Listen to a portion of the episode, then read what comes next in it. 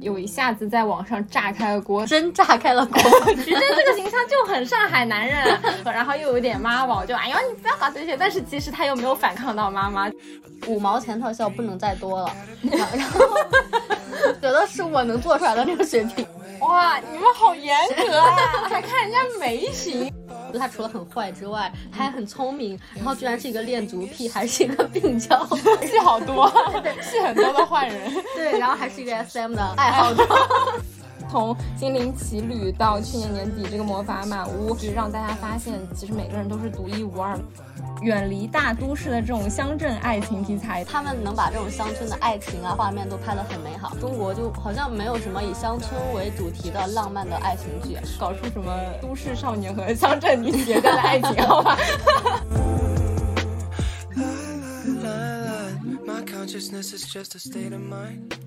柴米油盐酱醋茶，人间烟火也可爱。我是阿华，我是乐仔，欢迎大家收听本期节目。今天聊聊我们二零二一都看了哪些剧和电影。里面的影片有一些是二零二一年才上映的，然后有一些是过往的剧，我们俩直到二零二一年才发现。然后本期就是我们俩的年度观影报告。对。然后，如果大家有看过的剧的话，也可以在评论区和我们分享讨论。如果我们提到的一些剧或者电影大家没看过的话，也想趁着这个契机安利给大家。希望大家不要错过这些宝藏好剧。对，我们会按照国产影视、韩剧、日剧、动画电影这样一个顺序来。然后，因为我们俩表达欲过强，而且篇幅有限，所以我们会在后面专门的做一期来讨论中日韩越来越卷，以及刷新我们认知的恋综。对，就新一期还没有开始就把坑先挖好。那我们就先从。呃，二零二二年开年的一部口碑很高、热度很高的一部好剧《开端》开始。我还想要在中间互动一下，大家应该已经猜到是什么剧了吧？结果你没有给我插空的那个空隙，那再来一遍，没有这个也行。它其实是我接触的第一部无限流题材。我在看开端的时候，就会觉得题材很新颖，就它的一次一次这种循环，然后每次在循环当中去通过不同的方式的摸索，去找到一个解决的一个最优解嘛。然后第二点的话，我会觉得它这部剧里面每个人物形象也都很饱满，然后各个演员他们的演技也都非常的在线，甚至是很炸裂吧。就是当中的一位那个那位女士叫什么？郭姨吗？啊，对对对，就是。这叫郭姨可还行？郭姨不是爱的昵称吗？叫什么红？什么红？陶映红？哎，对对对，就是陶映红，她的那个嗯演技就特让我特别瑟瑟发抖。我第一次看我都跳过，我都快进，我好害怕。然后后来才，因为他不断的循环嘛，到后来慢慢能接受他的那个冷面杀手的这样的一个状态。然后这些的话都是我比较喜欢他的点，但是也看的时候也会有一些觉得这部剧还可以提高的一些地方吧。就比如说，我会觉得它的节奏相对来说有点慢。就比如说，他一辆公交车的案子，他循环了二十几次才破案。我不知道这是无限流小说的无限流题材的是一个正常的次数的循环吗？还是我会就觉得它的这个破案的难度和它循环的次数好像稍微有一点不符吧？啊，就会给我一种，嗯，明明一个八集剧可以很短小精悍的讲完的剧，然后被它硬撑成十六集的感觉。然后第二的话就是大结局的两集播出之后，给我反而不是一种很圆满的感觉，反而是有一种失落或者说是平淡，有点迷茫。看完之后，然后会不会是因为前面大家的期待太高，然后然后你又一直在等，所以到大结局的时候就失望。对对对对，然后我就会觉得。嗯，如果他像奈飞那些剧，就一口气一整部上，就是全跟完，然后一口气把每集都放出来之后，我可以一口气看完嘛？那这个衔接度可能会更连贯一些，然后我也不会对大结局抱有一个这么高的一个期望。哦，你这么一说，我想起来，我当时看的时候是。更了八集嘛，然后我看了八集之后，我觉得超精彩。但是到后面几次我每周等待的时候，我觉得反而没有前面八集那么精彩。对对对，我就觉得它因为这个平台它要拆成每周更两集，每周更三集，这个过程当中反而有点消耗了大家对它的这个期待度，然后就莫名的拉高了大家对后面剧情的一个期待或者说阈值，有然后种好饭也怕晚的感觉。说的很好，然后我就会觉得是不是因为我在家太闲了，我有空追剧，就反而效果没有那种呃平时好忙啊，让我等它全部更完一口气看，就我身边一口气看完，大家都觉得啊这集就可以啊，很顺很顺啊，没有什么。习惯，但是很老老实实在那边等着更新的看，我看的就很心里很不是滋味，就是啊，嗯嗯，就很不满意。我觉得这可能也不是剧情上的问题，可能是它的播出的节奏对它这个呃观众的体验有一定的削减吧。这可能就是我看这部剧大致的一个体验。今年年初的时候，这样一部很火大火的一个国产剧，有一下子在网上炸开了锅的感觉，就炸真炸开了锅。真的炸开了锅！我现在看到那种热搜上面什么公交车出事，我就好害怕。哇，前两天热搜就有个什么哪里的公交车爆炸，我就 就瞬间就留下了这个开阴影。啊，因为我身边正好有一个还挺喜欢看无限流小说的朋友嘛，我就和他聊了一下这开端这部剧。那在开端之前。其实他就已经在竭力的推荐给我们这个无限流小说，但因为我不喜欢看书啊，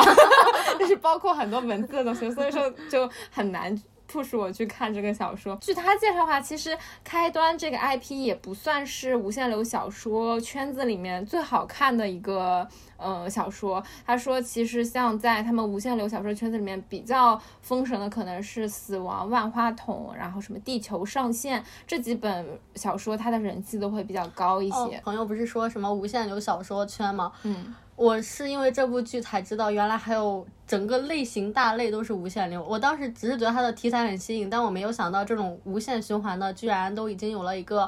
很成熟的类别和圈子了。对对，他们好像就是已经很固定，就可能是从早期什么耽美文学圈，然后并列的就几个比较小众的小说类型的圈子。然后后来我就说，哎，那他们圈子里面会不会大家对这种什么呃无限流小说？改编成翻拍成剧的这种期待比较高，或者说有没有这种风声，有没有这种消息，对不对？然后他就说，其实之前就已经说计划说要影视化好几本无限流小说，但是因为他很多无限流小说里面都有一些标的一个设置啊，然后现在。国家也出了政策嘛，就是相关的，它可能有对这个种单改可能会有一定的限制。这些无限流小说的改编周期也会拉长，可能它要改编的难度也会增大。而且他说，很多无限流的剧情其实放在现在的审核制度下，呃，是很难过审的。然后。恐怕也拍不出。他说很多无限流的呃脑洞其实比现在的开端要大很多。开端它只是一个时间上的一个循环，其他的循环的维度会更大，什么空间上的循环，或者说是到不同副本的世界，什么世界观都崩塌那种。反正据他所说，尺度或者说是维度更加开阔的一个无限流的一个设置。假如说听众当中有对无限流这块比较。资深的看的比较多的观众也可以和我们互动一下，在评论区说说大大家对无限流小说的这种看法。那你看开端，你觉得怎么样？首先是无限流这个题材吧，大家讨论比较多，就是可能在同样的场景之下，你拍了很多集。嗯。然后我之前看过一个段子，就是他在看开端，然后他妈问他这一集这么好看，你怎么看了好几天？我觉得好好笑啊！这就是爸妈对于无限流题材的理解。我真的就是我一开始在看的时候。我真的会觉得它节奏有点慢，所以导致我后来就在倍速看，你知道吗？因为它的场景为什么要倍速？它的人物和场景没有办法给我带来新的体验，就是但是它每一期的戏太有戏了，就 演员的演技，我看，还有他们审判的时候那个警察呀，还有在车上里面每个人的反应，每一个循环都是不一样的，好烦你们这种不认真看剧的人。对，我在看的时候我就跟洛仔说，哎，我说我忍不住，我想开倍速，然后洛仔就在微信里面骂我说，你怎么可以？开倍速，他说你要拿捏他的细节，他每一次循环都是不一样。但是我比如说我知道这个人他。的属性是好或者是坏，或者他是充当一个什么角色之后，他的任何一次的那个细腻的那种细节的变化，并不会改变他的这个属性，就相当于已经剧透。就我心里已经啊很笃定了，我说嗯，他是一个好人，他是一个很天真的一个中二少年。他这一遍是纯真的跳上来，还是 还是猥琐的跳上来，我就不 care 了，我就，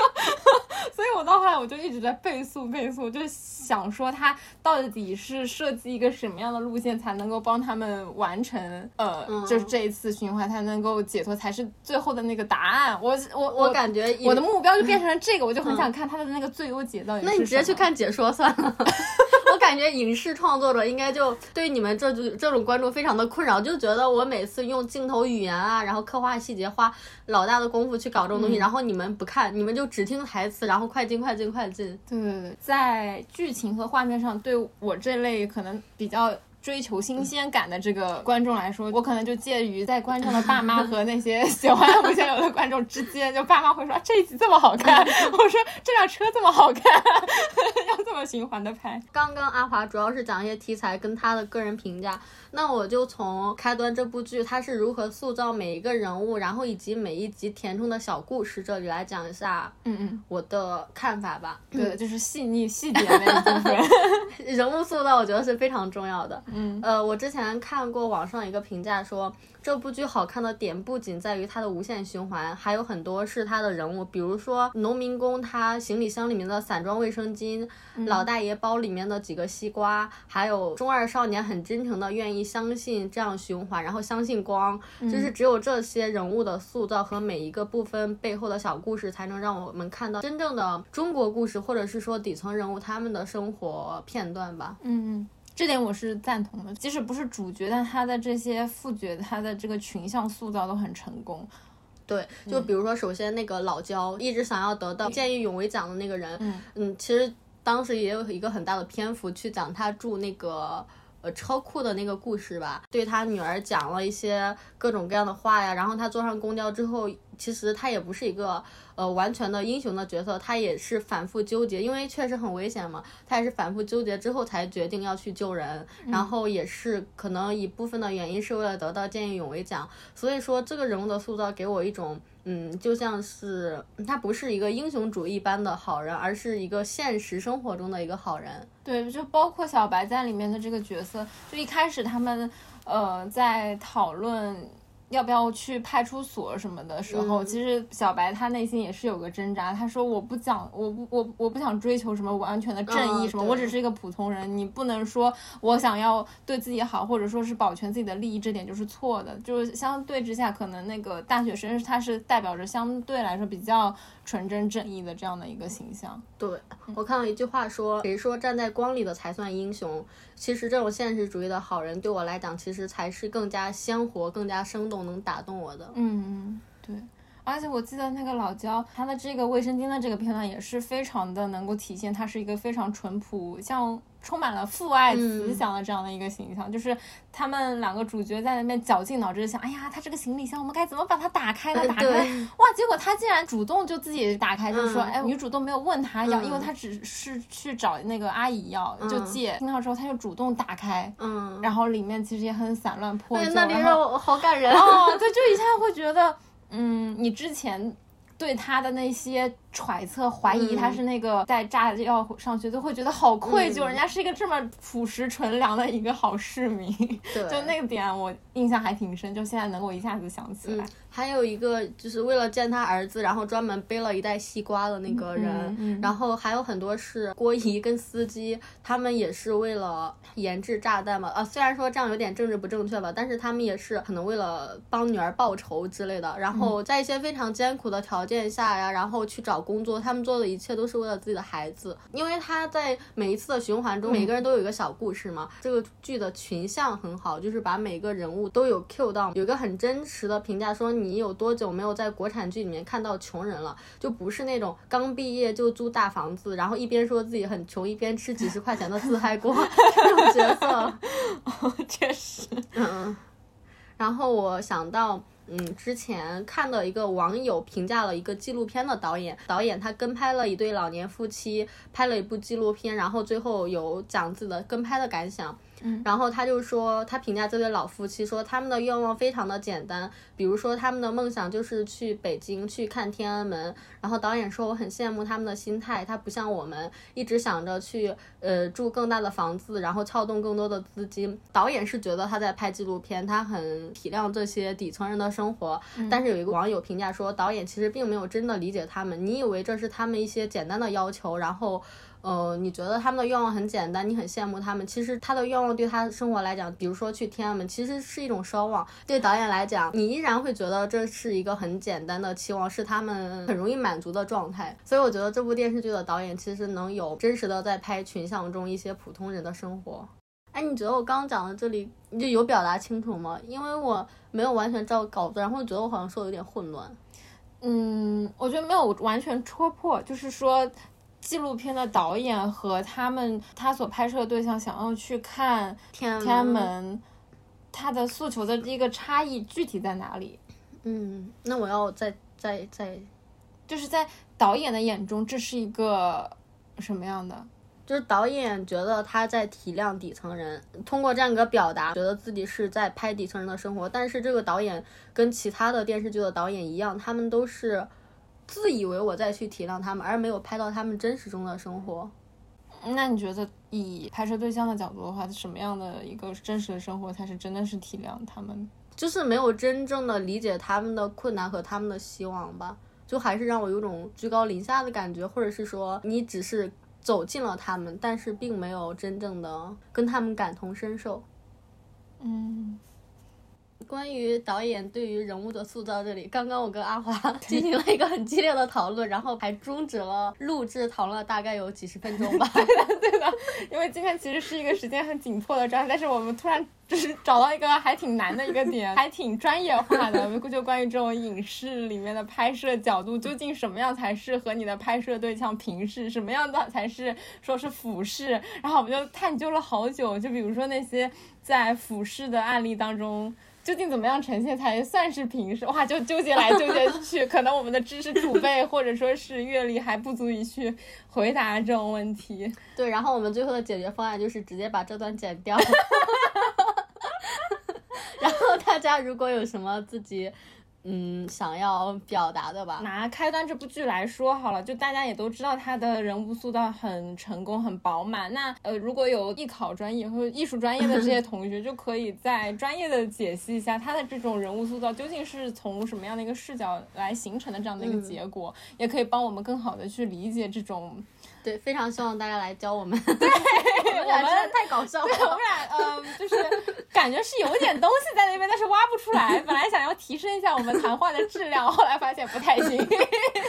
然后我们就进行下一趴。对，下一趴是。锦衣之下，它是二零二零年年初的一个剧，但是我二零二一年才看，但是我觉得它非常的好看。如果没有人看的话，我也按头安利给大家，一定不要错过这个剧。它吸引我的地方也是它的什么演员选角呀，然后描写人物的技巧之类的。我发现我都是只被这些。拿捏住了，就是人物形象，对人物塑造。嗯，首先《锦衣之下》这部剧是任嘉伦和谭松韵他们俩演的一个古装剧。嗯，我觉得好的地方是他的演员选角呀和剧本都很好，然后哪怕他的布景都很差，五毛钱特效不能再多了。然后，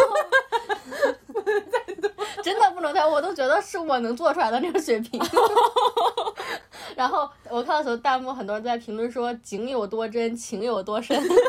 第一个就是男女主他们的演技都恰到好处。首先，他们肯定没有办法是跟去跟老戏骨比，但是他们本来就是算是偶像剧嘛，然后对演技的要求也没有特别的高。只要你恰到好处，然后让大家不脸盲、不浮夸、没有工业糖，就已经打败了绝大多数了。然后已经够合格了。对对对，他们一些什么可爱的小表情啊，或者是互相看对方的眼神就已经足够了。嗯，然后第二个角色呢是他的形象都非常的贴合人设。嗯，那首先讲一下他的那个设定，任嘉伦演的是一个锦衣卫，然后女主谭松韵演的是一个六扇门的小捕快，就是你一听就知道一个是冷面的锦衣卫，然后一个是那种很活泼、很古灵精怪的六扇门的捕快，然后他们俩一起办案。首先，任嘉伦他的古装真的非常的好看，办案的时候穿锦衣卫的衣服就会让我觉得哇超级帅。然后他如果在京城在休闲的时候穿的那种很京城公子哥的衣服，又会让人觉得陌上人如玉，公子世无双的感觉。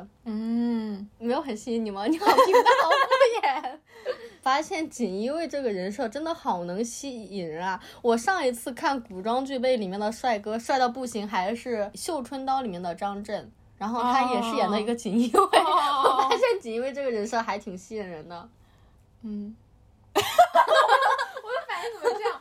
我脑海里面一下 想不搜出来吧索不到锦衣卫的这样的一个代表人。这些是主角很贴合人设，关键是里面的每一个女性的配角也都非常非常的贴合角色，她给我一种《甄嬛传》的感觉，就觉得她的每一个角色贴合度都很高，然后很用心，每个角色区分度也很高。因为现在很多古装剧，他们都的妆都很现代，很日韩。古装剧的对，你们就是那种一字眉，然后鼻影打得很重。剧组里面每一个女演员的口红都是一个颜色，差不多。哇，你们好严格啊！还看人家眉形，我想哇，他古装怎么日韩啊？就是一字眉啊，哦然后还有很多，因为配角不太重要嘛，我就感觉应该是塞进来的演员，就是整个长得就是那种整容过度的那个锥子脸，就现在很多剧都是这样。但是这个剧里面的很多角色非常贴合人设。比如说有一个角色是一个医师姐姐，哇，她真的往那儿一站，不说话你都觉得她特别的温柔，特别的有气质。然后还有一个角色叫做齐夫人，她就是历史上戚继光的夫人，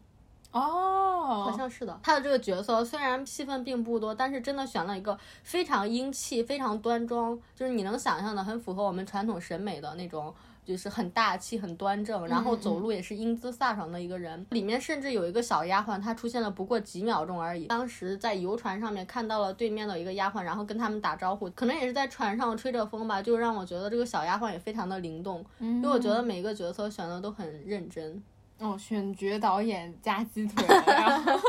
他描写人物的一些技巧啊，一些小细节都也都非常的特别。嗯呃，首先有一个是男主任嘉伦，他要去军营里面去看一个将军，因为一个人物出场之前会对他进行一个简单的描述，然后会让大家对他有一个认知。其他的古装剧里面，如果要描写一个将军的正面形象，可能就是。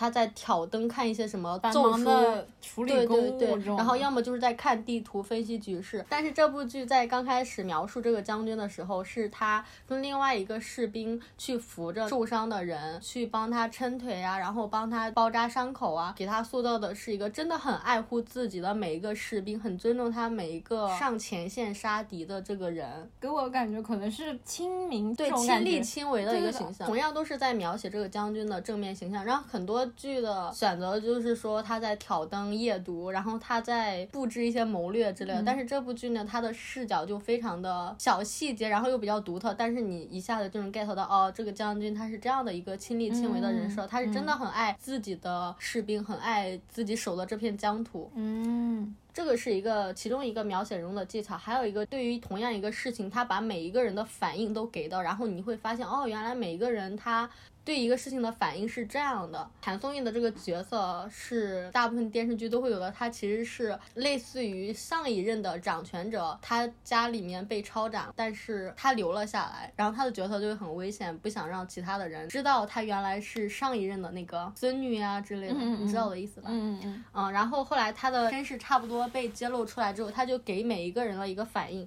首先是医师姐姐，她发现今夏居然是自己姐姐的女儿，然后他给他的前后态度也有一个。很大的对比，以往他只是很喜欢这个小姑娘，觉得她性格很好，但是对她的好是一种特别有分寸的好。嗯，但是后来他就觉得有百分之八十的把握，谭松韵的角色原来是我姐姐的女儿，所以他的那个态度就变了很多，就特别的热情，就会帮她化妆啊，帮她去做好看的新衣服啊。这个女女主就是被他过于热情给吓到了，就跑出去了。然后他又看着他跑出去的背影，就去叮嘱他说：“你出去走路慢一点，有点女孩家的样子。”嗯，就如果在别的剧里面有人这么说的话，或者是说在别的场景里面说这样的话，我可能就要打拳。但是在这部剧里面，他就说：“哎，你走路慢一点，要有一点女孩家的样子。”然后放在这儿，我就会觉得特别的温馨，是真的把她当成了自己姐姐的女儿这样去看待。我就觉得，呃，这个转变也还设计的挺好的。嗯，然后知道他的，这是首先是他姐姐知道他身份之后的反应，然后后来就是他的养母知道他的身份之后，好像就有点难以置信，说这不可能啊，这是真。嗯，就是你怎么可能？原来你的爷爷会是这么厉害的一个人呢？我看你的气质也不像，就是他妈妈就是表表面上是在嘴硬，然后嘴硬完了之后又开始就是哭，就有点舍不得那种感觉。嗯，然后他的那个师傅谭松这个角色的师傅就是很不想让大家知道这个事情，就开始担心他的身世的安全。嗯嗯嗯。然后这是第三个人的，第四个人的话就是嗯任嘉伦这个主角的反应，因为。他们有上一辈的恩怨，就其实是任嘉伦这个父亲去抄了，啊，仇人的 对对，然后他担心的就是他的身世如果是这样，然后被他知道的话，那会不会影响我们两个在一起？身世揭开之后，他每一个人都给了不同的反应，瞬间就丰富了起来，就没有那么的单薄。就他那个配角的出现，并不是说啊，就安排了一个角色在那边，就这些配角也都是跟着这个主线的推进在推进的。对吧？对对，然后这部剧里面的有一些坏人呢，也不是纯粹的坏人，就比如说有个小阁老的这个人设，因为他本来在历史上就很聪明，但是不会让你很讨厌他，因为他的人设也很丰富，就他除了很坏之外，他还很聪明，然后居然是一个恋足癖，还是一个病娇，我觉得他虽然是一个坏戏好多，戏 很多的坏人，对，然后还是一个 SM 的 爱好者，哇哦，然后我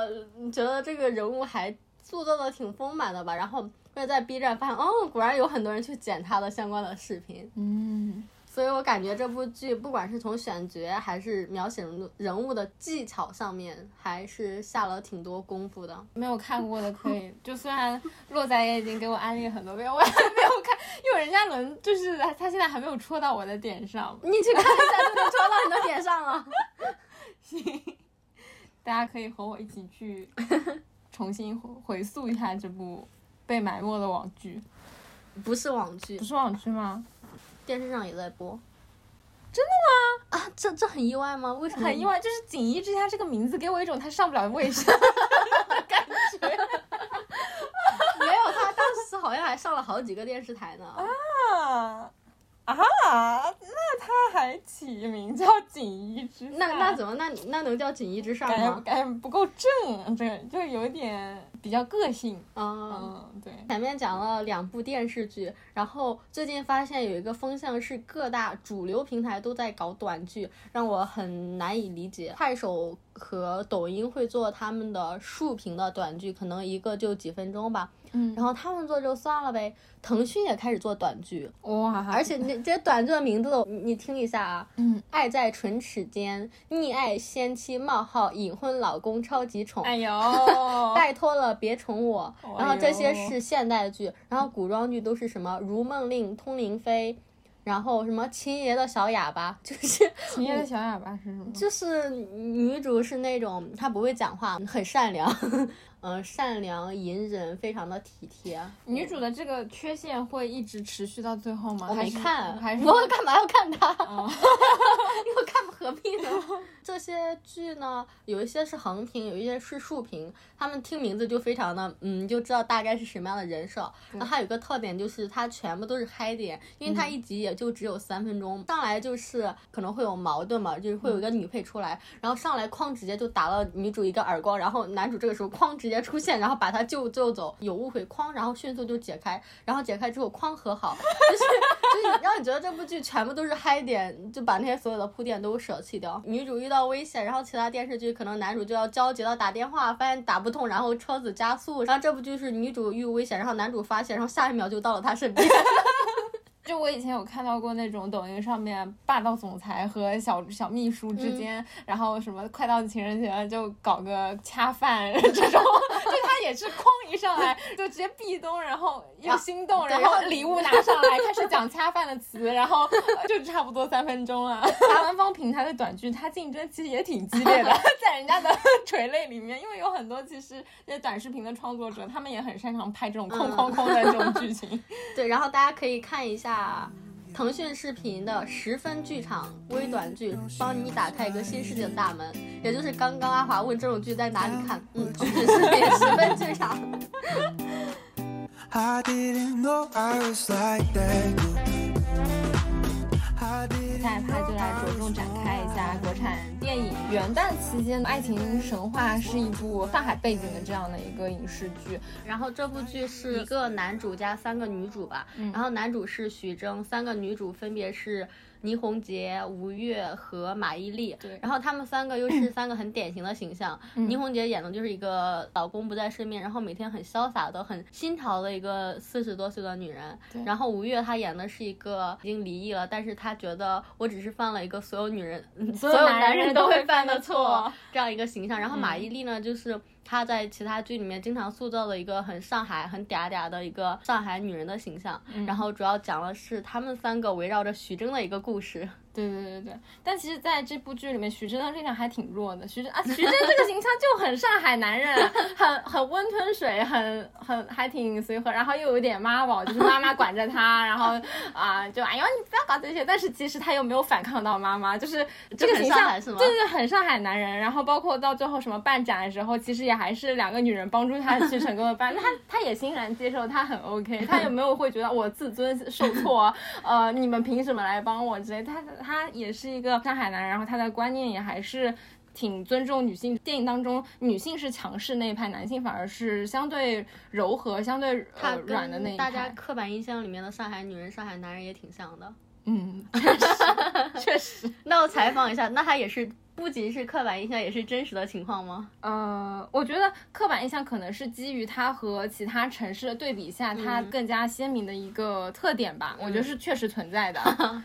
不仅仅是一个纯互于表达的这样的一个挑战，然后它里面对于海派生活的这样的一个刻画也是非常的生动。我觉得是把上海人的那种比较抠、比较 小资该省省，该花花。对对对对，就这种特征，导演还是挺灵敏的抓到这些，然后褒贬还是比较中性的，就没有说很贬，也没有说很褒，就很中性的体现出这些本地人的这种特征，然后把整个上海的城市氛围就是刻画的很淋漓尽致。我觉得电影当中所呈现的上海，就是我日常生活中所生活的这个上海的。倪虹洁的一些台词，我觉得好上海啊，跟我想象中的上海人很像。就比如说，她每天可能自己也消费很多，然后自己出去唱歌也会点一群男模，就是感觉她花钱很多。但是后来她跟别人吐槽说自己老公被绑架了，然后别人问她绑匪要多少钱，她说两万块耶，怎么能要这么多钱？我觉得这个形象还挺符合我理解中的上海人的。哦，然后让我觉得比较符合的一个片段就是，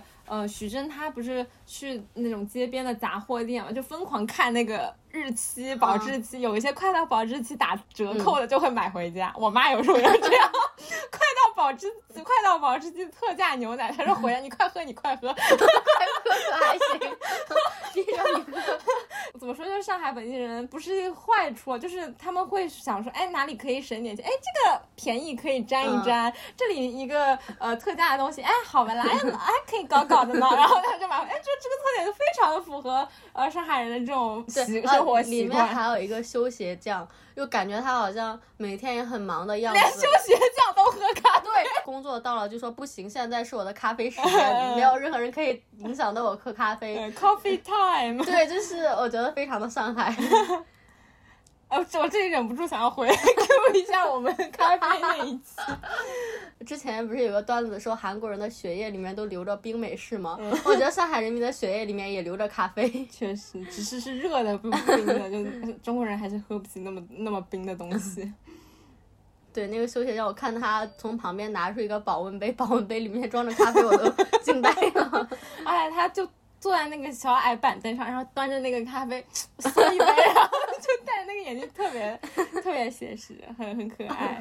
然后这是第一点吧。哦，沪语表达我其实觉得也挺难得的。上海话是一个挺难听懂的一种方言，就之前有呃重庆话、四川话、东北话这种，就是全国人民都可以听懂的这种方言。但是上海话的话，挑战还是挺大的。沪语的形式去表达，让我会有一种很自然的在听身边人唠嗑讲话的这样的一个氛围。然后包括当中的角色，他们在用沪语去表达的时候，也是更加自然。像我在看的时候，因为我家居民区附近的一个小的电影院嘛，然后可能观众也都是附近的居民，在看的时候，剧中提到一些上海话土话的时候，观众就一下子大家就很快能够抓到这种土话的笑点，然后大家一起笑，或或者会觉得他的这种表达非常的上海人的这样的一个话，他会觉得哎好戳，就有种尴尬的笑，或者说哎，如果某个电影就是用的某个地方的方言的话，然后你刚好又在这儿看电影，就会有一种很特别的感觉。对，就之前虎哥演了一个一个电影是南方车站的聚会，他整个是用武汉话来讲的，因为它是一个文艺片嘛。嗯嗯。然后然后你在武汉人在武汉听着不就会感觉，嗯，文艺片好像不那么文艺了。就那部片子里面好多血腥，好吓人，而且还总总总是黑秃秃的，就是你就看的时候好紧张。对啊。你跑偏了，拉回来。那你觉得你在看这个沪语表达的时候有什么样的体验？我看的时候感觉像看外国电影，因为我我听不懂上海话，然后就会有种我在看国外电影时候，我听不懂这个语言，它就会有种神秘感。然后我看这个上海电影，我就会觉得他在他们在加密通话，然后看字幕就莫名有种看，嗯，原来是这样。爱情神话比较吸引我的第二个点的话，就是他关注的这样的一个人群，在现在的电影里面比较少见吧，因为他主要呃讨论的是，呃四十岁，仅是上海中年人的一个爱情观，或者说是他们的一些爱情经历。大众的影视剧当中，中年人的爱情其实很少受到大家的关注的，然后可能大家对于中年人的爱情也往往会觉得比较片面、比较刻板，会觉得。不值一提，说就觉得中年人爱情负面的，对，不就是那样吗？就是嗯，都一把年纪了，可能就看看条件符不符合，呃，大家凑合着过。会有这样的嗯自然的代入，但是其实在这部电影当中，它其实还是呃很细腻的刻画出很多不同呃类型的这些中年人，当他们进入四十岁的时候，他们还保持着自己对于生活的这种态度，对于爱情这种追求，呃，其实也还是展现出了很丰富的这样的一个爱情城市的爱情观吧。然后第三个的话，可能就是这个。电影本身，它所表现出的很多女性视角，其实也还是挺焕然一新的。就是它当中，呃，这个男主和三个女性之间的一个交流，其实能够传达很多上海的这个背景下这些比较呃丰富，甚至是比较犀利的这种爱情观。比如说那个，就他们的思想在这个年纪来讲，已经算挺潮流、挺超前的了。对对对对对。包括他调侃说一个女人不生孩子一辈子是不完整的，然后别人说，哎，这种话嘛都是瞎编出来的了。我一个还说一个人没有甩掉一百个男人，这一辈子也是不完整的。还说一个女人没有离过婚，她的人生是不完整的。对对对，就这个调侃的过程，我觉得就还挺和主流思想相违背。而且他们这一群四十岁中年人在年轻人的眼里，可能他们是贯彻那种比较传统思想人，但是其实他们。在这个群体当中，也是还是很多元、很丰富的这些爱情观，也挺新潮的。就是这是方面，他们是没有任何落伍的。然后再讲一个电影，就是过年期间上映的《奇迹笨小孩》。嗯嗯。然后它是由易烊千玺主演的一。文牧野导演的一个新时代创业电影，对对对，这部电影的豆瓣评分是七点四分，其实跟我心中的评分是差不多的，它肯定是高于及格线的，但是也没有八十分那么优秀，总体来讲是有点失望的。我感觉它好像已经算是这个春节档能够幸存下来的，就毕竟四海那么普及，全靠同行衬托是吗？因为今年春节档确实都不咋地。嗯，对。嗯，让我不满的地方就是它的框 架，直接上来就是不满的地方，因为它的框架跟节奏，一切都是情理之中，是你可以猜到的。然后它的细节呢，又没有把这个框架给填充的很好，细节非常的平平无奇。然后结尾呢，也让我不是很满意。嗯，首先我讲一下它的大概剧情嘛，我感觉讲完之后这部电影你就看过，就是男主他的妹妹生病需要手术，然后男主他目前只是经营了一家。二手维修的一个店铺，所以他就急需要去凑钱。然后这时候有一个倒卖二手手机的生意，他本来是想把这批货进到手上，然后修好之后作为一个翻新机卖到电子市场，所以他就花了大概十万块钱，算是。抵押了很多东西啊，店铺啊，然后买到了这批货。本来就以为能赚很多钱，结果刚刚有一点点苗头之后，外部环境就打压，说不让搞这种翻新机，所以这批货就非常有可能要砸到手里。然后他这时候就只能破釜沉舟，说既然我卖不了翻新手机，那我就把他们手机给拆了，去卖他的零部件。嗯，所以他就需要去找一些通信行业的老板去投资他。然后他的结果也就是如你想象的，就老板身边的人呢也都很傲慢，仗着仗着自己的学历好，工作体面，然后就看不上打工仔的这个男主。就所有电视剧创业里面都会有这样的情节。嗯，所以男主他就需要去说服这个老板给自己做投资，然后老板没有时间，他就听说老板要乘火车去某某城市，然后他就立刻去买票，骑着电动车冲去火车站去找这个老板。嗯，创业的第一步，抓住机会。对对，然后他。的这个行为有赢得老板的尊重，然后也然后也打动了这个老板，然后老板就答应他说，只要你能把这么多货的零件都拆开，并且无损坏，通过我们的质检，我就可以给你多少多少钱，但是前提就是我。不给你一分钱的定金，前期的工厂啊、工人啊、培训啊，我所有东西我都不管，只有你成功了，我才会给你这个钱。嗯，然后男主就没有办法，又只能破釜沉舟答应了他，然后就开始把自己的所有家当都去赌上，然后就搞了一个厂，招了几个工人开始搞。嗯，然后他后来就遇到了各种问题，什么招工啊、拖欠房租啊、被赶出来啊，然后来了台风，棚子被掀啊，有人想要偷他的货啊，也是跟你看到所有电视剧的那个。遇到的困难都是一样的，对，感觉有点像中国合伙人，也有点像《山海情》所有的奋斗励志电影里面都会有的桥段。确实，嗯，然后又有人想要偷他的东西，他就不要命一样冲到小那个小偷的货车上面，然后在开车的过程中跟他们撕扯，最后又摔倒，然后经历了好多一系列的波折之后，他。都几乎要放弃了，结果这个时候员工找上门来啊，人间自有真情在，人间有真情。然后那些员工们就告诉他，你不给我准时发工资也没有关系，我们没有场地也没有关系，我不急着要钱，然后我也能把这些东西都拿回家来自己做。嗯，然后后来这些员工们就合力如期的完成了他的工作，交了货，然后质检也达标了，所以老板就把钱给了他们，同时给他签订了两年五百万的合同。哦，他一下子对走上人生巅峰，嗯，就一下子起步了。对，然后影片就结尾了，就没了。啊，所以这部影片其实是在他正式创业之前的这个酝酿的阶段。对，所以就像我刚刚说的这个。解说嘛，算是。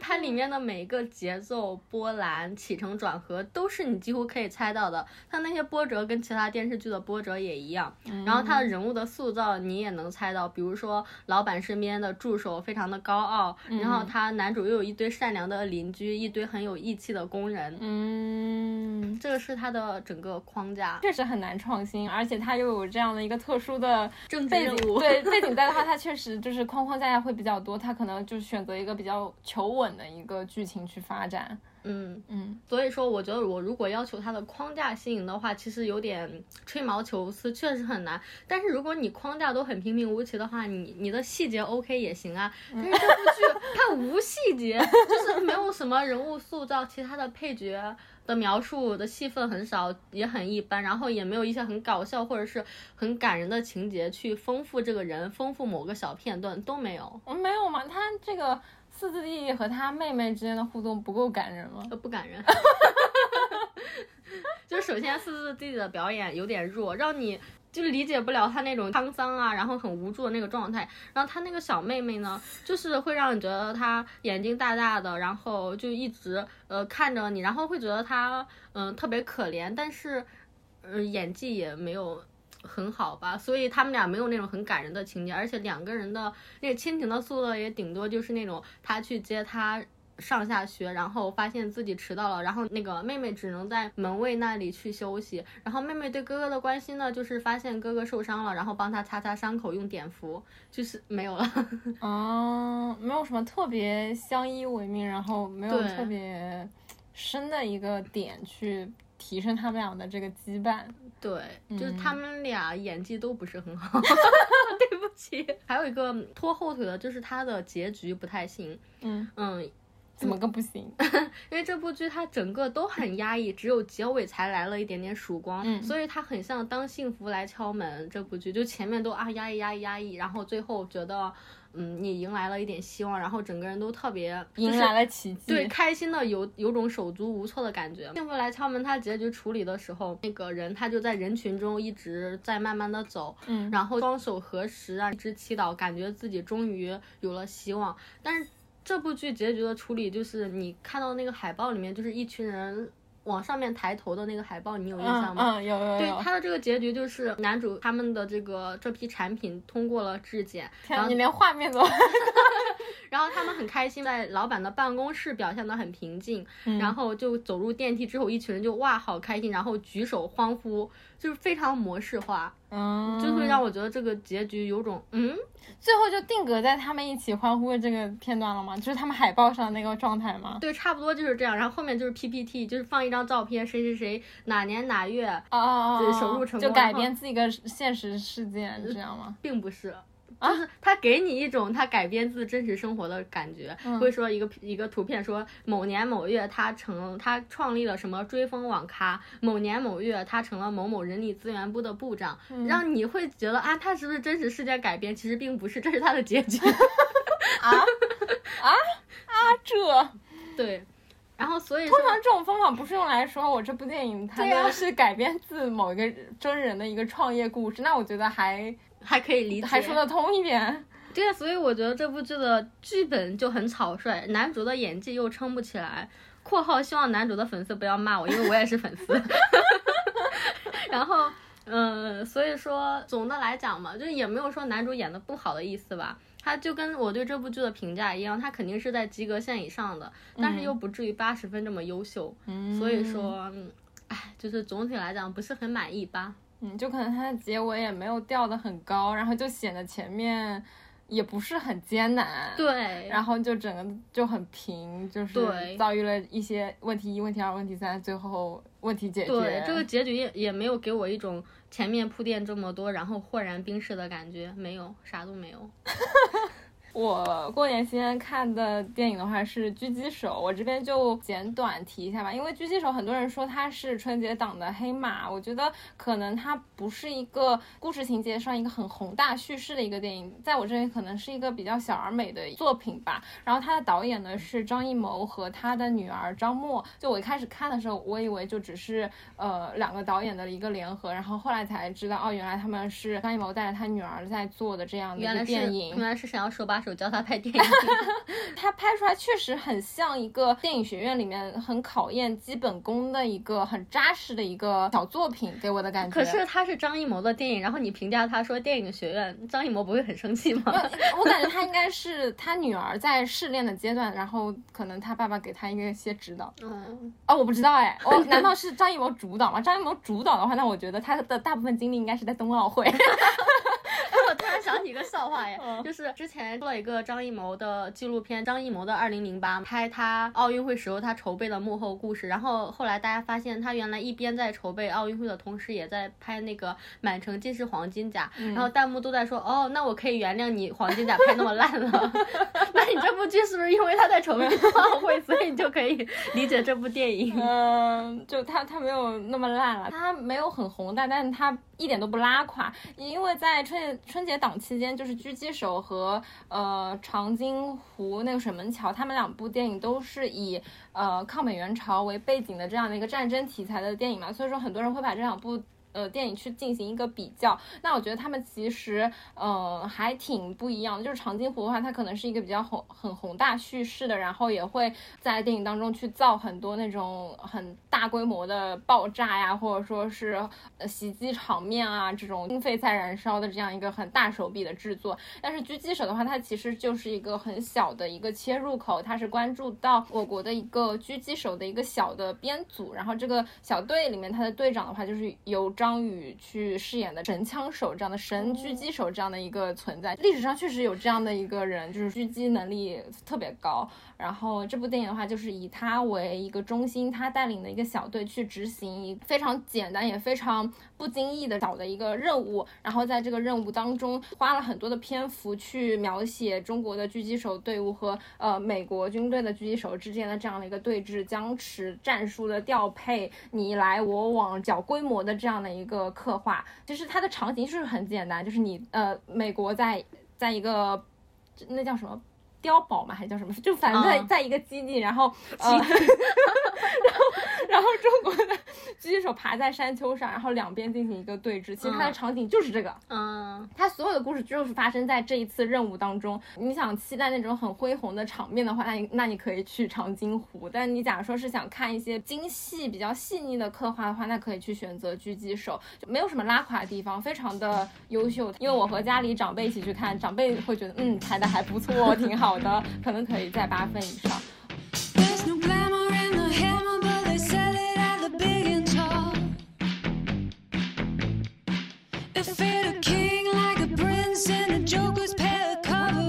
聊完了国产剧和国产电影部分，我们频道的忠实听众的话，也会知道我 是一个很忠实的呃韩剧粉，所以说二零二一年呢我也是在坚持不懈的看韩剧，所以说传统艺能。对对对，所以由我来分享一下去年我看过的让我印象比较深刻的韩剧，一些比较远离大都市的这种乡镇爱情这种题材的全面开花吧。因为我们看的比较多的可能就是《海岸村恰恰恰》啊，然后呃《山茶花开时》啊，还有天气好的话我会去找你，在一个海岛啊，或者说是乡镇上一个远离大城市的这个环境之下，接地气的一些乡镇爱情的故事。然后很巧，这三部我也都看过。看这些韩剧的一个关键词就是治愈吧，往往都是男女双方，一方可能是代表着城市观念，然后另一方代表着一个比较接地气的这种村镇观念，然后他们从互相的冲突到理解到包容，然后在这个过程当中去探索这种真正的爱情的意义和生活的价值。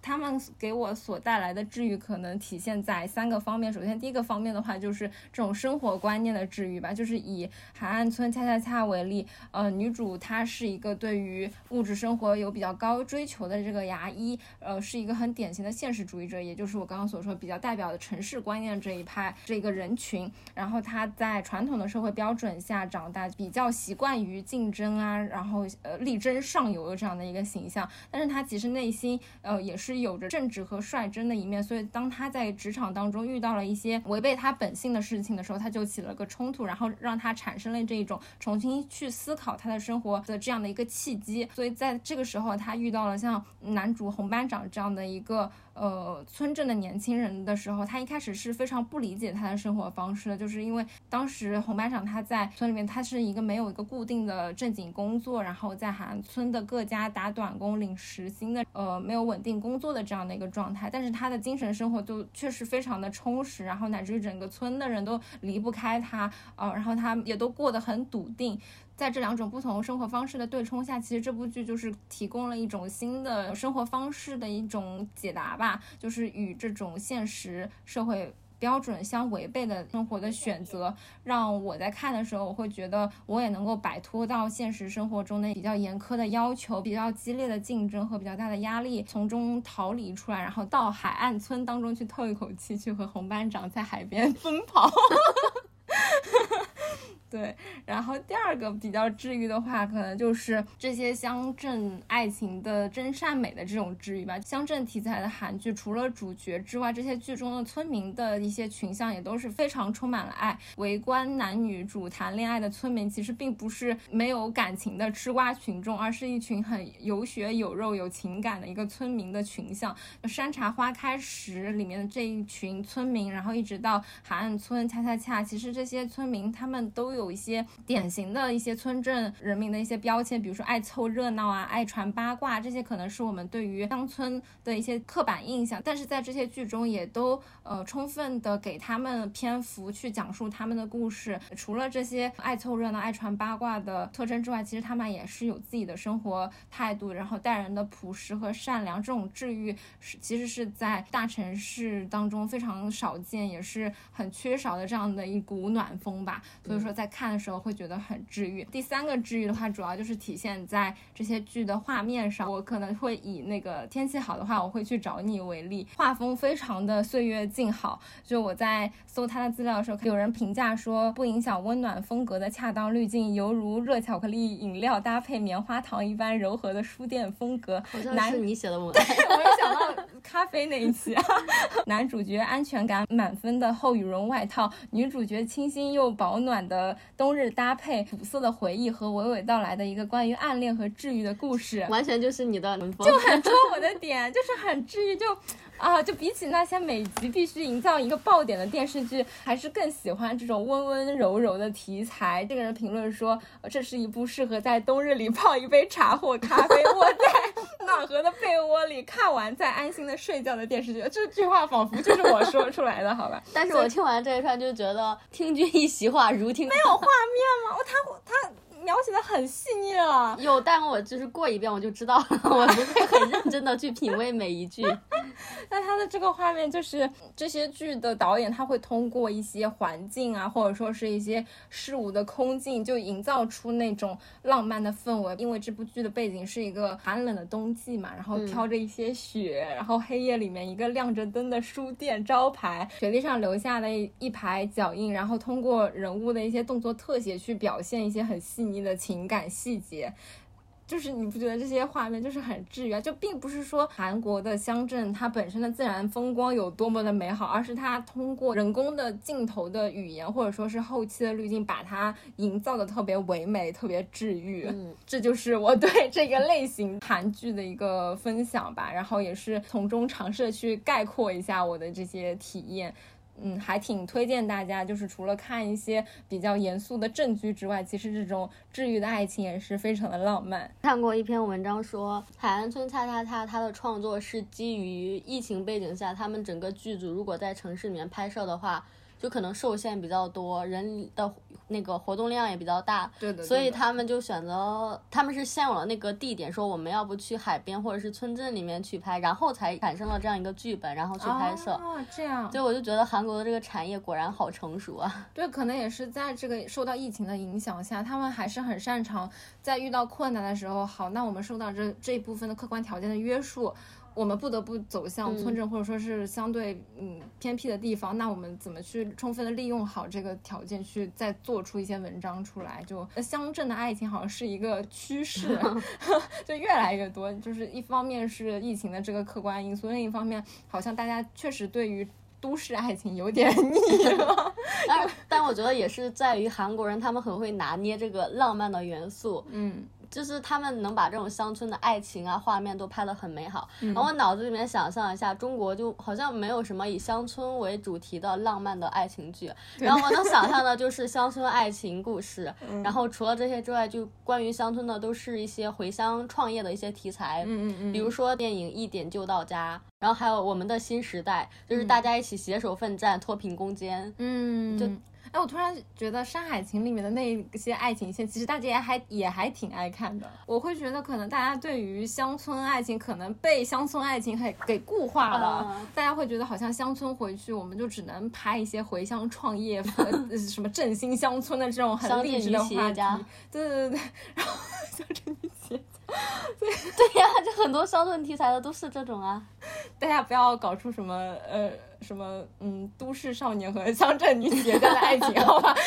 现在拍什么都市爱情剧的编剧来说，可能乡村也能给他们提供一种呃新的思路，因为其实，在《山海情》当中，大家是能够看到这些苗头的，就是你通过。大家是不反感他们那两条爱情线，甚至会为他们很动容。那我们能不能参照这种思路，给他呃换一个背景，或者说通过这种切入的方式去给他铺一条爱情线，去讲一个爱情故事，会不会哎，要不你来写个剧本吧？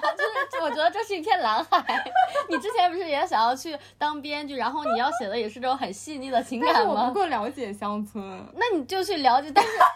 这个事情都是很难的，就为什么大家不做呢？然后所以说，在面临这样一片蓝海的时候，你就可以当成第一个人。哦，然后我就然后打，然后打造你的乡村爱情的宇宙，就像是《请回答》和《记忆》的导演一样，开创他的宇宙。好，这确实是一片蓝海，要不然 没有人尝试。华编剧要不要了解一下？可以呃呃备选一下啊。去年比较多的这种女性主义视角的韩剧，然后我之前我又要回 Q 了，我之前在讲。爱很美味的时候，其实有提到同时期的那个《酒鬼都市女人们》也很好看，大家可以去回听。然后我这里推荐给大家一部最近新看的一部剧，是叫《衣袖红镶边》。这部的话其实是韩剧的一个史剧的类型题材，它的两条主心轴、两条线走得非常的扎实，整部剧给我一个非常震撼的印象，我甚至可以给它打十分满分。哦，这么高评价吗？对对对，所以我现在展开来讲一下，我觉得它两条线怎么让我上头啊？就首先第一条就是爱情线嘛，因为它毕竟是一个 历史为背景的一个爱情主线啊。爱情线的话，就是他们这对。CP，首先女主她在爱情当中能够很清醒的意识到对方他是君王，然后如果让男主知道自己的心意的话，那他就会无法避免的沦为后宫这样的命运。首先女主她本身是有这样的一个很清醒的认识，她并不是一个。哦，我刚刚好像没有说这是一个关于宫女的故事啊。那我这里插播一下，女主她是一个宫女，然后她爱上的是君王，所以她没有因为她自己身份的卑微，或者说是嗯等级上的差异，就说哦我要呃我要无条件听从对方，或者说我我喜欢他我就恋爱脑了，我就被牵着走了，完全没有。她是有一个非常清晰的自我认识，所以说当她呃即使是面对自己喜欢的人的时候，她也是。装作极力的克制，装作不喜欢，然后甚至是说狠话，想让这个男主知道我对你没意思，你不要把我招为你的后宫。但是听你刚刚这个描述，感觉好像跟其他韩剧的套路也没什么区别。那它吸引你的地方还有什么别的吗？假如说单看这条爱情线的话，你可能会觉得嗯就是一个女生，她一开始很拒绝，觉得最后其实也还是在一起了。这部剧很亮眼的一点就是，它是以宫女的一个女性视角为切入点。这部剧它虽然是君王恋，但是它其实更加以宫女为核心，就是它呈现出了不同人对于宫女这个身份的一个认知和理解。它的视角非常的多元。就首先从这个君王呃男主的眼中，他会觉得宫女她就是一个奴婢，她是我王的一个所属物，他甚至在提。台词里面说你就是我的，我其实想要硬把你你知道为我的后宫，你也不能说什么。然后这是一种视角，然后第二个视角的话是部分部分反叛的宫女中，她会觉得你们这个王再牛逼有什么用？但是你离开了宫女，你的宫廷也还是无法运转的，然后产生了一些谋反的思想，走向一条很危险的道路啊。这是第二条认知的视角，然后第三条也就是在这个女主的眼中的话，她是觉得宫女是她追求自由、保留自我的仅剩的一点空间，一个归宿吧。她会觉得我作为宫女，每天工作上班之后。我用现代话说，每天上班之后下班，我可以给宫女们念闲书，我可以和从小一起长大的宫女们一起玩，然后每个月还可以有一天的休假出宫的时间，可以和自己的呃小姐妹一起结伴出宫。她会觉得这些才是形成一个独立的自我。我除了工作之外，我有自己的自由，我有自己的空间。嗯，这个想法和这个视角是非常宝贵和在这种普遍的爱情史剧当中少见的。然后在剧中有个镜头非常深刻，就是当这个女主她在成为后宫之后，她送她的小伙伴宫女们休假出宫嘛，因为那天嗯休假，哎，她的小伙伴就可以出宫去玩了，然后她去送他们。呃出宫和他们告别，小伙伴在走的时候，他镜头当中就突然出现了一个呃，这个女主以宫女身份加入小伙伴中的这样的一个形象，然后她仿佛能够看到自己和小伙伴一起出宫，一如往常一样有说有笑。但是她现在，她只能和过去的自己告别，她成为了一个嫔妃，她被困在宫中。在这个过程当中，我就会觉得这一幕其实是非常女性成长视角的，嗯她有一个非常清晰的认知，而且有个阶段的转化。女演员在分享一些演后谈的时候，他也会觉得这个片段是非常触动他的。他的这种女性的独立视角，其实包括在他女主的临死之前。呃，你可以看到这个王还是一直沉溺于说问问女主你是不是真心爱过我，因为王一直觉得我好像是硬把你给熬过来的，我一你一直没有向我表露过你的真心，但是其实女主给他的回答就是。嗯，来到你身边成为你的后宫，其实也是我自己的选择。如果我那言外之意就是说，如果我真的不想选你，我不想选择成为你的后宫的话，我完全可以自己逃走，或者是怎么样。就觉得她从始至终都非常的自我，然后非常的独立女对性。对对的对的，然后就我做了一切选择，哪怕最后选择成为了后宫，那也那也是我的。选择。对你不要以为是因为你是王，嗯我就哦我就完全受制于你的控制之下，我没有选择余地。不是的，我是有选择的余地的，我可以逃走，因为我喜欢你，所以我选择了嗯陪伴在你身边的这样一个一条路去好走。现代独立女性啊！对呀，我就超爱，你知道吗？这个女主真的就是太清醒了，太人间清醒了。就是她作为宫女出身，但是她依然没有放弃自己的这种思想，没有放弃追求自己的自由，然后勇敢的做出自己的选择。我就觉得，时隔多年再看这个韩剧的史剧，这个女主的思想实在是太现代、太圈粉了。《衣袖红镶边》这部剧就是二刷、三刷也都会很有意思，就是它是一个。嗯，内容非常多元，它不是一个单一的爱情，也不是一个单一的宫斗，类似权谋这种，是一个非常丰富。然后它好像在播出期间，在韩国本土也是收获了非常高的收视率。对，嗯超级高。对对对，所以说在这里给大家按头安利啊，我的按头安利来了。除了韩剧之外的话，我稍微提一下日剧吧，因为日剧看没有韩剧那么多。去年日剧观看当中推荐的话是短剧开始了，可能有很多人也看过这部剧。它讲述的是一个不太卖座的这个搞笑三人组，他的这些成员的粉丝女主和她的妹妹之间一个互相治愈的一个青春故事吧。又是一个治愈的故事吗？但是它治愈的方式和韩剧的治愈的方式不是很一致，我会觉得就是日剧所擅长的治愈可能是。不停的扎你的心，最后告诉你哇，原来扎心之外，我在承受流血之外，我还是有一些甜在的。这把刀还是、治治愈不到我，我会觉得更惨。这些刀深刻的扎在你的心上，但是你还是会觉得心里有一丝甜，你不会说就像是《当幸福来敲门》这个剧，它不是评价很高吗？这个剧的最后其实也是一个上扬，就觉得这个主人公他经历了这么多之后，他的生活迎来了曙光。嗯，但我看完之后的感受就是。好惨啊！就觉得我们这么努力，然后做了这么多，最后也只是为了努力的成为一个普通人。我看完之后会很压抑，我不愿意再去看第二遍。但是他会会给你一个你成为普通人的理由。呃，我会难过，我还是很难过。那你看这部剧你会更难过，因为他到最后进也没有扬得很高，也没有说啊他们事业走上了巅峰。那我会更难过。在这部剧里面，它是有日剧一如既往的丧在的。比如说这个搞笑三人组，它也不是很火，然后在成立之初，他们约定十年之后如果不成功的话就解散。结果十年之后，他们不出所料就是不成功，嗯然后就是面临这个解散的这个时间点。然后他们去回溯自己之前选择这条路，然后一直走到了现在的这样的过程。然后这个过程当中，很多人可能会觉得这个不卖座的搞笑三人组可能就是一个讲述 loser 的故事。嗯，他们有过梦想，也努力过，但是却到了一个对努力存怀疑的这样的一个阶段，就会觉得我的努力难道都没有价值吗？天哪！我在想，我不会做播客做了十年之后说我的努力难道没有价值吗？那我好像也确实填不起来。然后题外话，我继续说，但是在除了这部分丧之外的话。它也还是有呃日剧一如既往的小确幸，也就是它治愈的部分，它就会通过粉丝女主女主的支持也好，然后他们这群人共同的探索也好，他会发现，就算我们所选择的这条道路它没有大火，但是甚至面临了解散，但是对于女主来说，他们的这个组合的存在成为了一部分人的精神支持，然后在这个社会评判中被评为失败，但是在他这个一路上遇到的。伙伴收获的友情、爱情才是真正握在手里的幸福吧，就会有点小确幸、治愈的感觉。然后我也可以绕回来哈，就比如说我们做了十年播客，假如还没有火，那我会觉得啊，我们这一路和洛仔的友谊，然后记录我们的生活的碎片也是很有价值的。我圆回来了吗？我也觉得有点心酸，就是是有多失败才能用这个来安慰自己。然后我们的播客也成为了我们听众的精神支柱。You know，他这里也说了，行，可以。说着说着莫名有点代入感，哎。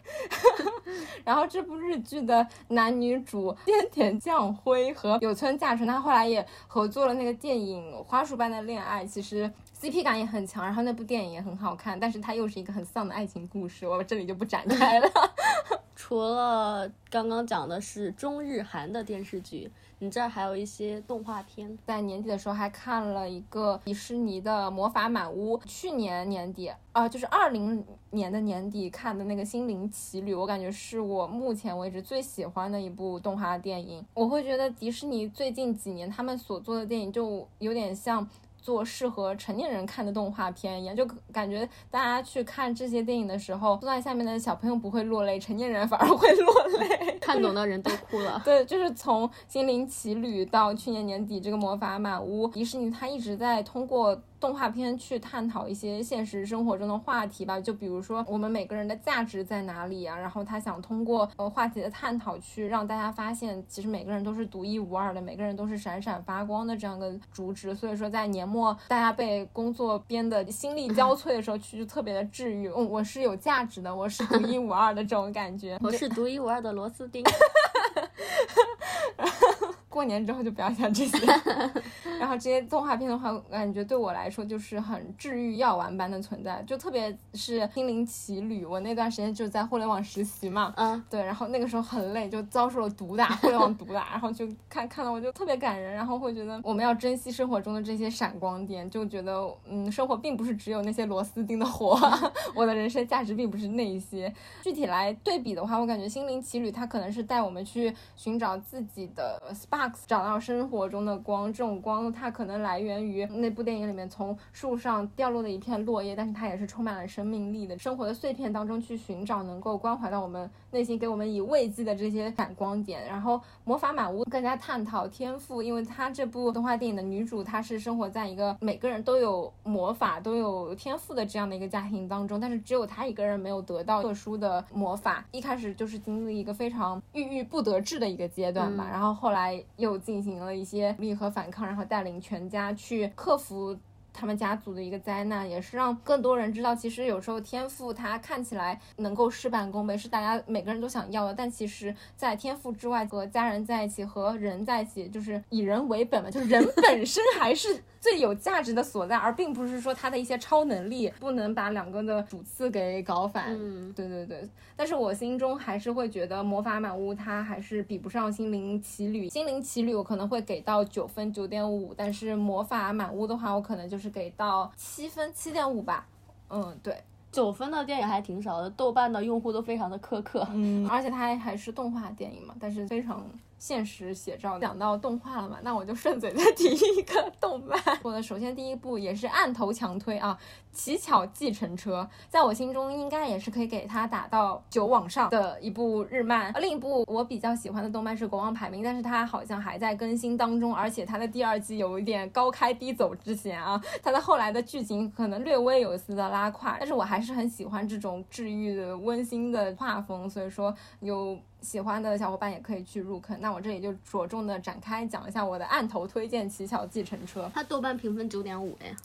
啊，好高啊果然，哎呦，这部动漫的话，它其实是一个拟人化的一个动物世界，里面每个人物都是。动物形象的出现，动漫主要是讲了一个出租车司机，然后他在里面是一个海象的一个形象，然后和一起女高中生失踪的这样一个案子的之间的一个牵扯和一层层悬疑的一个解剖的故事。这部动漫的台词和剧情其实还挺写实，挺像日剧的。他有用那种日剧的铺陈的思维再去做这个动漫的一个作品。在这个司机，他就是在他的出租车当中遇到了各色的乘客，然后动漫里的这些角色也都非常的写实，就完全能够映射到现实生活当中。就比如说高中生，然后在现实当中没有存在感，完全沉浸在虚拟游戏世界上的这种嗯很虚无潦倒的这些现实生活当中的周边人群，然后还有郁郁不得志的漫才二人 二人组，它里面其实是非常写实的一个设定，但是它的画风其实是比较动漫化、比较动物可爱萌化的这样的一个嗯听起来展示。听起来跟那个《疯狂动物城》很像，就把每一个人搞成了了动物，然后这个动物的形象呢又很符合这个人设。对对对，就像那个树懒，它是干嘛都慢悠悠的，然后就很切合那种政府机关里面的办事人对员。对对对对。然后他们俩的画风可能一个更日漫一点，一个更嗯欧美一些。但底层逻辑是一样的。对对对，他们都是在用一个拍现实剧或者说是现实短片的这个思维再去给它一步步铺，嗯也比较黑色幽默嘛，它嗯会有一些血腥的一些部分，因为它牵扯到一个呃失踪案嘛，里面会有悬疑的推进啊，然后它的线索的串联到最后一集还有个大反转，就是哦你看似是动物世界，它真的是动物世界吗？它会有个反转在下面。哦它就是开端所不具备的那种，最后还给你埋颗雷这种感觉啊！就它的这个结尾就是非常的有悬念感，然后你给你当头一棒这种感觉，就把你惊醒，所以它的效果就会很好。可能大家看到这个结尾九点五，本来是九的就上九点五了，现在好像是说它会出第二季，就非常的期待。所以我就给大家推荐《乞巧计程车》。我们本来这期是打算再聊一聊综艺节目，比如说现在中日韩三个国家的恋综都非常的卷，然后身体的尺度和道德的尺度都在逐渐加大。对对对，我们本来提纲上都已经列出来了，就是啊，整个篇幅太长了。然后陆海就说，算了，我们把综艺直接开一个新坑吧。然后我们就说，那我们下期就专门的来聊一聊综艺。对，然后这期到这里就结束了吧。对的对的，一方面是对我们去年的一个观影历史进行一个复盘，另一方面也是帮大家安利种草也好，拔草也好，感觉能帮助到大家就很开心，给大家一个、呃观影的测评，对对对，大家有什么想要安利的好剧、好电影，也都可以在评论区留言，然后对我们的观点和影评有什么指导，尤其是拍摄手法呀，或者说是剧情的一些解剖啊，我们没有讲的特别深入的地方，也非常欢迎大家指教，然后在评论区跟我们互动。那我们这期节目就到这里结束啦，拜拜，拜拜，我们下期再见。欢迎大家在小宇宙、喜马拉雅、苹果播客、荔枝、蜻蜓、网易云、QQ 音乐、微信听书小程序等泛用型播客平台订阅《人间烟火也可爱》。有任何建议或选题，欢迎投稿给我们，可以添加微信可爱 FM 幺幺幺七，或发送至邮箱人间烟火也可爱的首字母小写加上幺幺幺七 at 幺二六点 com。